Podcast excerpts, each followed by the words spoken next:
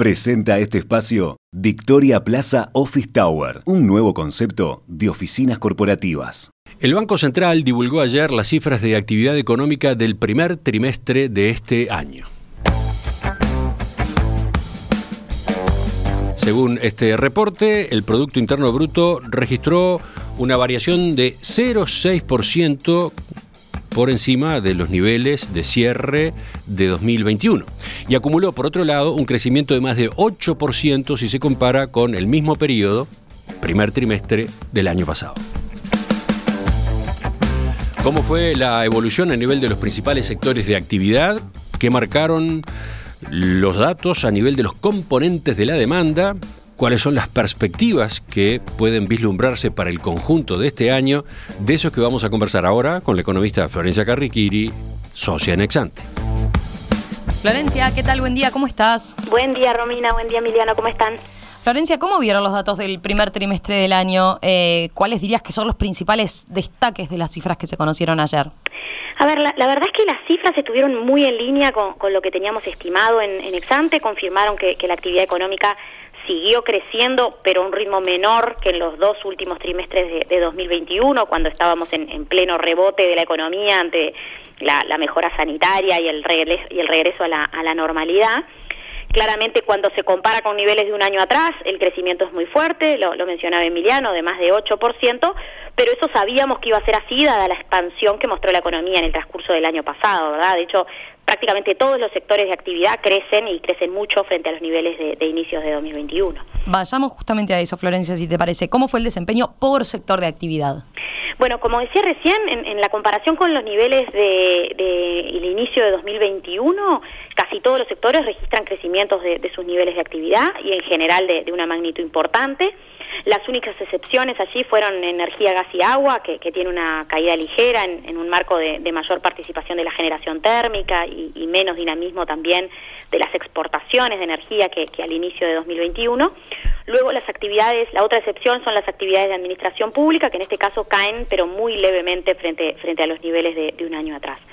Ahora, el BSU la verdad es que no está publicando cifras desestacionalizadas por sector de actividad, pero nosotros en Exate hacemos nuestras estimaciones y, estas marcan que hubo comportamientos eh, mixtos, si los si comparamos ya no contra un año atrás, sino contra los niveles de finales del año pasado, ¿verdad? En, esa comparación, digamos, los sectores de, mejor desempeño, eh, es decir, los que siguieron creciendo al comienzo del año fueron el agro, al impulso de, de una faena muy alta y de una mayor actividad agrícola también, el agregado transporte, almacenamiento, comunicaciones y, bueno, y servicios de información, que, mantuvo realmente un muy buen dinamismo, con crecimientos tanto del transporte como de las telecomunicaciones, como de los servicios de, información.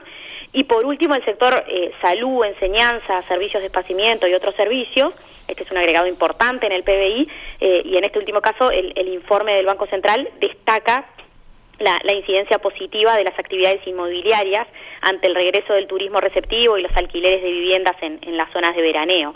Aunque, a ver, también los servicios de salud, la enseñanza, las actividades de esparcimiento se habrían mantenido con un, con un buen desempeño en un marco de, menores restricciones sanitarias. En el resto de los sectores, sin ser esos tres que mencionaba, la comparación con los niveles de fines de 2021 eh, marcan en general descensos muy moderados como, como norma general. Bien, Florencia, ¿y cuáles son los elementos a destacar del lado de la demanda, como se dice habitualmente? ¿Qué pasó con la inversión, con el consumo? Bueno, del lado de la demanda o desde el enfoque del gasto, como también se dice, todos los componentes crecen también en, en esa comparación con los niveles de un año atrás. La inversión se mantuvo en niveles realmente muy altos, eh, con una expansión de casi 14% interanual, al igual que habíamos comentado en, trimestres previos, eh, en la inversión está siendo clave el proyecto de UPM y, las infraestructuras asociadas a ese proyecto, aunque el informe también destaca el, crecimiento de, las importaciones de maquinaria y equipos para, el agro, por ejemplo.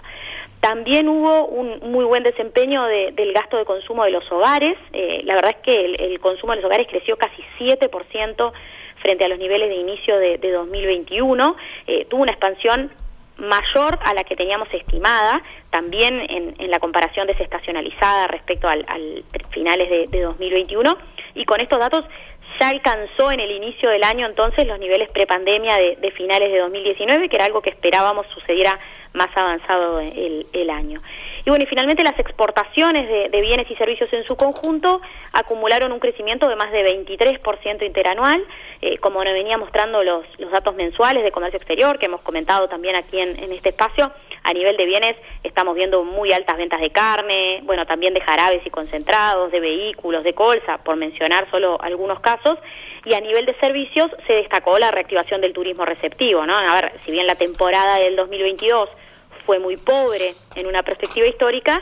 Eh, respecto a 2021, cuando teníamos fronteras totalmente cerradas, el crecimiento del turismo es sin duda muy, muy importante y luego hay otros servicios de exportación asociados a tecnologías de información y comunicación sobre todo, que también siguen mostrando eh, mucho dinamismo. Con lo cual, a ver, en, en este marco de dinamismo de las exportaciones, si bien las importaciones también tuvieron un incremento fuerte en el último año, de más de 16% interanual hasta hasta el trimestre enero-marzo, el sector externo en términos netos contribuyó positivamente entonces a, la expansión del PBI.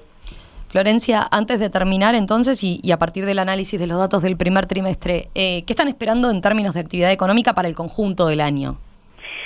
Bueno, a ver, estamos en, estos momentos obviamente revisando pronósticos eh, a la luz de, estos últimos datos. Eh, en la medida en que las cifras estuvieron bastante en línea con lo que estimábamos, no esperamos muchos cambios en, las proyecciones, que, en términos generales asumen un crecimiento sostenido, aunque un ritmo moderado en, lo que resta de, este año.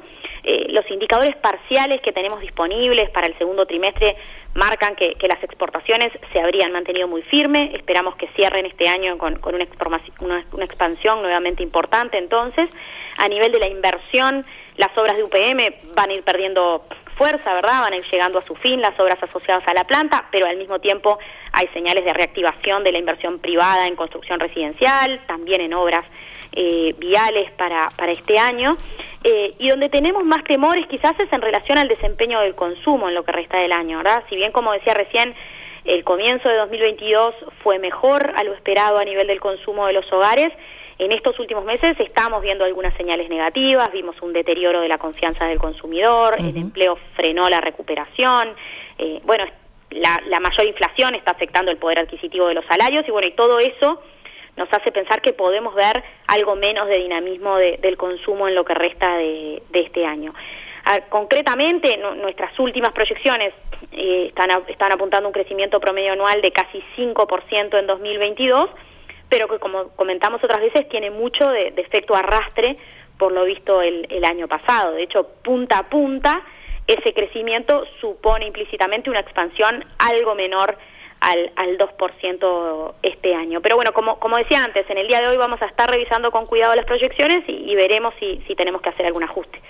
Florencia, Muchas gracias eh, por este análisis a propósito de estos datos que se conocieron ayer de actividad económica en el primer trimestre del año y las perspectivas para lo que resta. Volvemos a conversar con ustedes la semana que viene. Un abrazo. la semana que viene. Buen fin de semana. Gracias igualmente. Chau, chau. En perspectiva, periodismo profesional e independiente.